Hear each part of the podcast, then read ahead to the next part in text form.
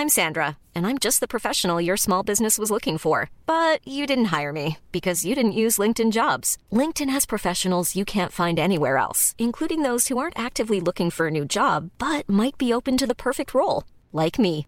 In a given month, over 70% of LinkedIn users don't visit other leading job sites. So if you're not looking on LinkedIn, you'll miss out on great candidates like Sandra. Start hiring professionals like a professional. Post your free job on linkedin.com/people today.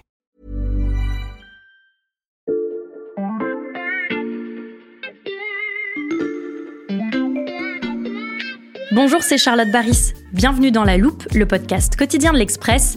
Allez, venez, on va écouter l'info de plus près. Dans l'actualité de ces dernières semaines, il y a un nom que vous avez forcément beaucoup entendu, celui de Sam Altman, le fondateur d'OpenAI, l'entreprise à l'origine de l'intelligence artificielle ChatGPT. Et ça tombe bien, car vous le savez, dans la loupe, on aime vous parler des nouvelles technologies à travers les personnalités qui les fabriquent. On vous a déjà longuement parlé d'Altman, mais aussi d'Elon Musk, le patron de Tesla et de ses projets martiens, ou encore de Mark Zuckerberg, le créateur de Facebook et de ses ambitions pour Meta. Alors, place aujourd'hui à un nouveau ponte de la tech, et cette fois plus proche de nous, Xavier Niel. L'homme d'affaires est la 18e fortune française d'après le magazine Forbes, et depuis qu'il a disrupté le marché de l'Internet haut débit, il est de toutes les bonnes opérations. Homme de presse via le journal Le Monde, investisseur dans des startups de rang mondial comme Sorar ou Deezer, propriétaire de plusieurs châteaux, il est aussi le fondateur de certains lieux stratégiques de la French Tech, comme l'école 42 qui forme les développeurs de demain, ou encore l'incubateur de start-up Station F à Paris.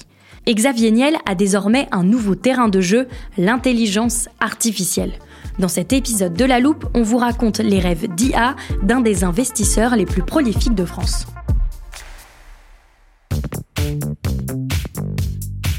Ses ambitions pour l'intelligence artificielle, Xavier Niel les a détaillées il y a quelques jours lors d'une conférence baptisée AI Pulse, organisée justement au sein de Station F. Un des journalistes de l'Express s'y est rendu et il est avec moi en studio pour nous aider à décrypter ces annonces. Bonjour Maxime. Bonjour Charlotte. Maxime Recoquillé, tu es journaliste à la rubrique Tech. Est-ce que d'abord tu peux nous raconter comment s'est déroulé cet événement qui était organisé le 17 novembre? Bien sûr, alors bah, on était euh, dans le hall de l'incubateur, donc euh, Station F, situé dans le 13e arrondissement de Paris. Mhm. C'est une sorte de, de énorme halle, donc c'était les halles Fraissinet hein, qui ont été euh, donc remises en état en 2017 par l'investissement de Xavier Niel. À l'époque, c'était environ 200 millions d'euros, donc un grand bâtiment de verre très joli euh, à l'intérieur. Donc on avait une scène circulaire notamment au beau milieu de ce hall où s'enchaînaient donc les prises de parole et tout autour on avait euh, donc euh, des développeurs, des start-upers, tout un, un écosystème de la tech français et Mhm. européen qui était présent, évidemment des journalistes et il y avait aussi des politiques comme le ministre délégué au numérique Jean-Noël Barrot, Mhm. euh, le président Emmanuel Macron en vidéo et euh, d'autres invités de marque. Alors là, pas forcément des politiques, il y avait notamment Jensen Huang qui est le fondateur de Nvidia, donc euh, la marque qui fabrique les puces informatiques qui sont utilisées pour entraîner les, les modèles d'IA Mhm. et aussi Eric Schmidt, donc l'ex-patron de Google, euh, qui était présent. Donc du beau monde, mais les invités stars, c'était bien sûr Xavier Niel, qui organise l'événement tout simplement, et l'homme d'affaires Rodolphe Saadé. Je t'interromps une seconde pour faire une précision à nos auditeurs. Rodolphe Saadé, c'est le directeur général de CMA CGM, le plus gros armateur français. On lui avait consacré un épisode à l'automne dernier, et de mémoire, je crois que lui et Xavier Niel n'étaient pas en très bons termes. C'est le moins qu'on puisse dire. Alors attends, laisse-moi retrouver l'extrait de l'épisode en question dans notre armoire à archives. Alors Saadé, 14 novembre 2022. Voilà, j'ai trouvé. On parlait du rachat du quotidien marseillais La Provence. Il a versé 81 millions d'euros pour racheter les parts du défunt Bernard Tapie. Ça a impliqué une très dure négociation avec Xavier Niel, l'autre coactionnaire de la Provence, Mm. pour lui reprendre les 11% restants du capital. Le dossier est allé jusqu'au tribunal de commerce et il s'est même résolu dans l'avion présidentiel qui emmenait Macron et une délégation de patrons à Alger fin août. Donc Xavier Niel et Rodolphe Saadé. Exactement. Entre les deux, c'était un peu sanguin. Bon, visiblement, Maxime, les deux se sont réconciliés après cet épisode. Oui, en effet, parce que l'annonce donc qu'ils ont fait lors de AI Pulse, euh, c'est un partenariat sans précédent pour développer une IA française Mhm. avec euh, donc des investissements qui sont colossaux. On, on parle donc de 300 millions pour créer le laboratoire qui s'appelle QTI, qui sera dédié à l'intelligence artificielle. Donc il y a une dotation euh, de 100 millions d'euros de la part de Xavier Niel, 100 millions d'euros de la part de Rodolphe Saadé Mhm. et euh, environ 100 millions d'euros en fait d'un pool d'investisseurs auquel participe notamment Eric Schmidt. Et pour Xavier Niel, on peut rajouter aussi donc les 100 millions d'euros euh, destinés à développer un supercalculateur ainsi qu'un cloud européen. Donc c'est vraiment des annonces qui ont été applaudies par tout l'écosystème IA parce que c'est la première fois tout simplement qu'on a des annonces d'une telle ampleur en France pour l'intelligence artificielle hors financement public. Et à quoi vont-ils servir exactement ces investissements inédits en France? Euh, Pour répondre euh, à ta question, je te propose de regarder le pédigré en fait des six ingénieurs français qui mhm. ont piloté ce laboratoire QTI et qui sont à, la pointe en fait dans leur domaine. Donc on a certains qui sont des spécialistes de la génération de texte, de sons, d'images, d'autres qui sont spécialistes de la compression d'images, de la traduction de sources d'une langue à une autre. Et pour diriger tout ça, Patrick Pérez, un mathématicien de l'INRIA, qui est tout simplement un des instituts euh, phares dans la recherche scientifique sur les technologies du numérique. Mhm. Ensemble, ils doivent euh, à la fois développer des modèles d'IA, donc dans la veine de ChatGPT, et aussi développer une expertise sur son impact, sa fiabilité et la science en fait qui est derrière mm. euh, toute cette technologie. Ça, c'est pour ce que va produire le laboratoire, mais pourquoi c'est important de dépenser une telle somme? En fait, il y a deux enjeux centraux à débourser une telle somme. D'abord, replacer la France dans la course à l'IA, mm-hmm. et son corollaire, euh, garder les talents en fait qu'on a en France dans le domaine.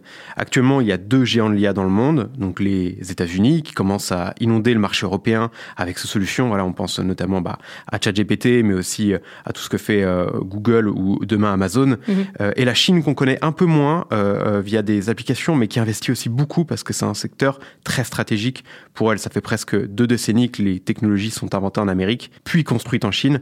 Nous, en Europe, on a pris le virage de l'IA très tardivement. Et le but de QTI, ben, c'est aussi de relancer cette machine en développant un acteur européen très puissant. Mhm. Donc le but de Xavier Nel, c'est vraiment de marquer cette course à l'IA de, de son empreinte et pourquoi pas ben, proposer un modèle alternatif aux géants américains et chinois, une, une troisième voie. Xavier Niel se présente comme le champion d'une intelligence artificielle à la française et vous allez l'entendre dans le petit monde de l'IA pétri de débats existentiels, il a une vision bien à lui.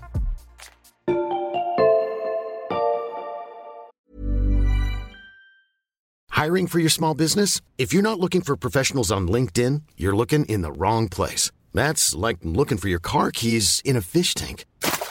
LinkedIn helps you hire professionals you can't find anywhere else, even those who aren't actively searching for a new job but might be open to the perfect role. In a given month, over 70% of LinkedIn users don't even visit other leading job sites. So start looking in the right place. With LinkedIn, you can hire professionals like a professional. Post your free job on linkedin.com slash people today.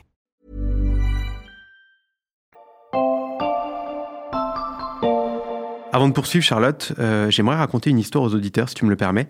Ça va m'aider pour ma démonstration. Bien sûr, on t'écoute. De quoi elle parle, cette histoire? Eh bien, de plusieurs dilemmes qui euh, structurent le monde de l'IA aujourd'hui.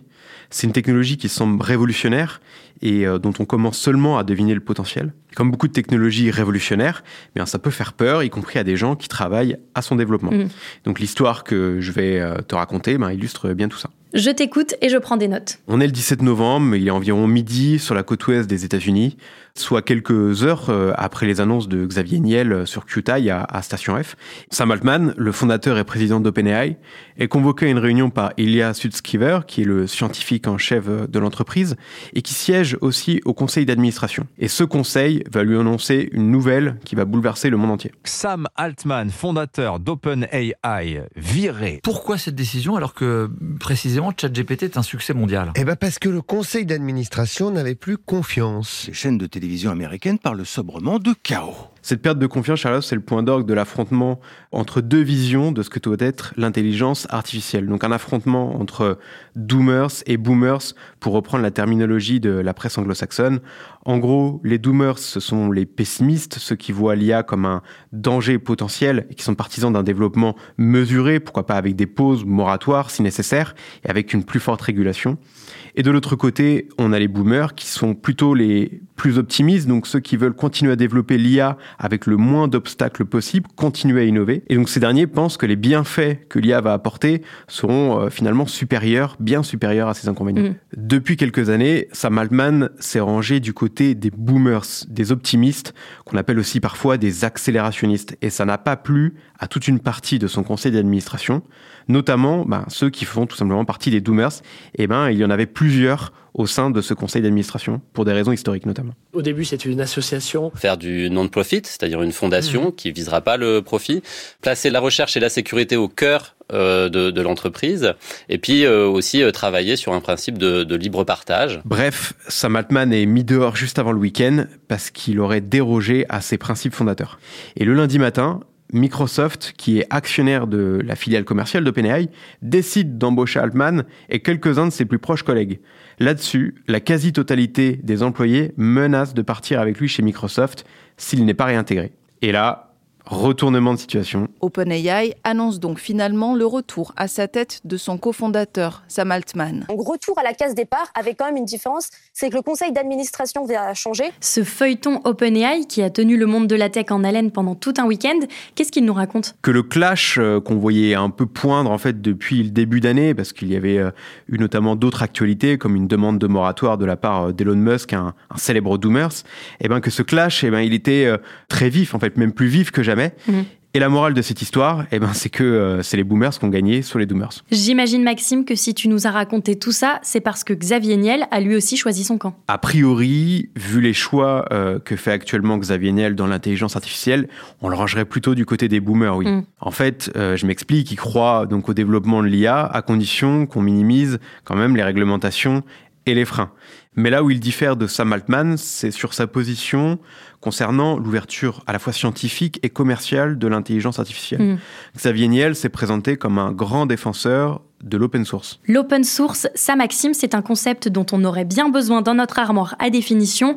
Je l'ouvre et je t'écoute. C'est une pratique qui a été développée dans les années 90, donc au, au tout début de l'Internet, qui a pour objectif de mettre à disposition, de partager gratuitement donc euh, les codes sources des solutions logicielles. Certaines sont aujourd'hui des briques majeures des systèmes qu'on utilise tous aujourd'hui, comme Windows ou iOS, mais aussi plus largement euh, du web. C'est noté, je te laisse poursuivre. Le laboratoire QTI, il a vocation à être un laboratoire à la fois open source et open science, donc les productions et les découvertes scientifiques seront ouvertes et partagées à tous.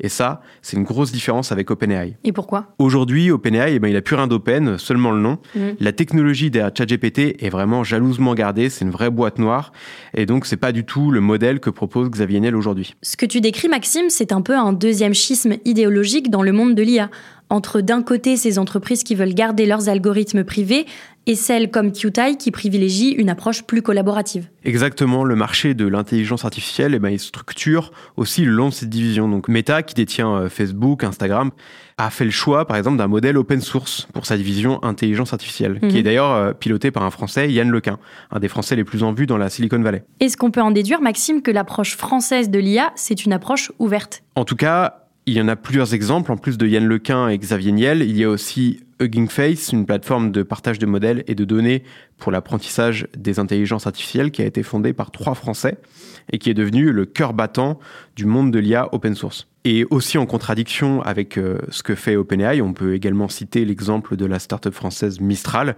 qui développe euh, des modèles euh, d'intelligence artificielle, tout comme OpenAI le fait avec GPT, mais qui, eux, ben, sont open source et donc partagés gratuitement à la communauté. On a bien compris les objectifs du boomer Xavier Niel pour son intelligence artificielle. Reste à savoir si ses ambitions peuvent survivre à la réalité d'un marché très compétitif.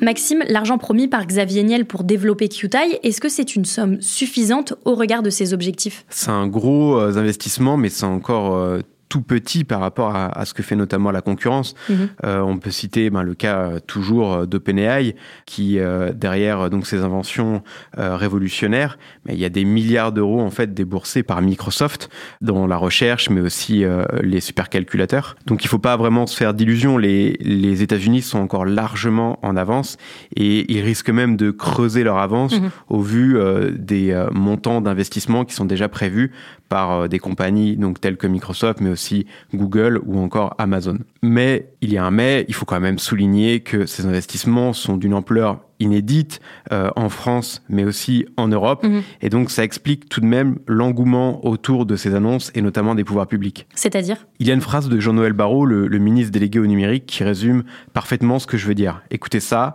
par contre, c'est en anglais. We want to develop our own models because we want to be independent. Because we want models that incorporate our vision of the world il dit que développer des modèles d'IA européens, c'est une question d'indépendance, que ça permet de créer une IA en accord avec nos valeurs et surtout une IA sur laquelle on aura la main. Si je comprends bien, tout ça, c'est aussi une question de souveraineté. Oui, euh, alors Xavier Niel, lui, il aime pas trop qu'on parle de patriotisme technologique, mais dans ses discours, il y a quand même un peu de ça. Développer une intelligence artificielle en France, en Europe, ça permet d'avoir une IA un peu plus à notre image, avec notre langage, avec notre culture, qui sera plus facile aussi à que des produits américains ou chinois. En parlant de régulation, justement, je me souviens qu'un texte est actuellement en discussion à Bruxelles.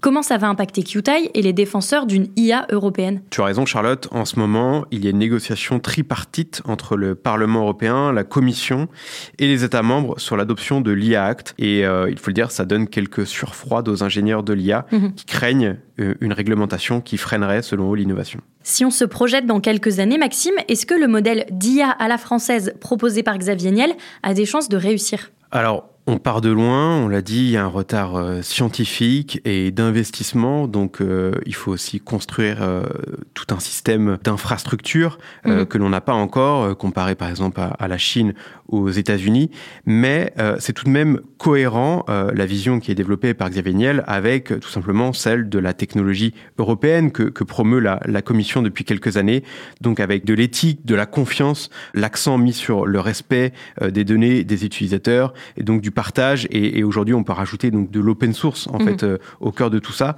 Après, il y aura euh, tout de même bah, beaucoup de concurrence. Il faudra aussi muscler toute la partie euh, business. Mm peut-être prendra sa part là-dedans parce que pour le moment, donc c'est un laboratoire à but non lucratif mais on sait que son modèle euh, d'origine sur lequel il, euh, il, se fonde aussi, euh, c'est DeepMind. DeepMind, c'est un laboratoire comme Qtai qui s'est lancé aussi dans la science pure et dure, sans forcément recherche de profit à l'origine. Mhm. Et ce laboratoire s'est très vite fait connaître en battant les meilleurs joueurs de Go au monde avec son programme AlphaGo. Ensuite, DeepMind a été à l'origine en fait de plusieurs programmes qui sont tout simplement devenus des entreprises. Et finalement, eh ben, DeepMind a été racheté euh, par Google en 2014 pour un demi-milliard de dollars. Et donc, euh, on pense que c'est aussi dans cette direction que pourrait euh, lorgner euh, aujourd'hui Xavier Niel. Merci Maxime pour ce décryptage de la stratégie de Xavier Niel et de la nécessité de développer un modèle d'IA à la française. Tu reviens nous voir bientôt? Oui, avec plaisir. Maxime Recoquillé, journaliste à la rubrique Tech. On peut lire tous tes articles et tes reportages sur le site de l'Express. Si vous n'êtes pas déjà abonné, chers auditeurs, rien de plus simple. Il suffit de cliquer sur la bannière jaune en page d'accueil de l'express.fr. Les deux premiers mois d'abonnement numérique ne vous coûteront qu'un euro en ce moment. Et si nos plongées dans le monde de la tech vous plaisent, vous pouvez également suivre La Loupe sur toutes les plateformes d'écoute de podcasts, par exemple Spotify, Apple Podcast et bien sûr Deezer. Cet épisode a été écrit par Mathias Pengili, monté par Léa Bertrand et réalisé par Jules Cro. Retrouvez-nous demain pour passer un nouveau sujet à La Loupe.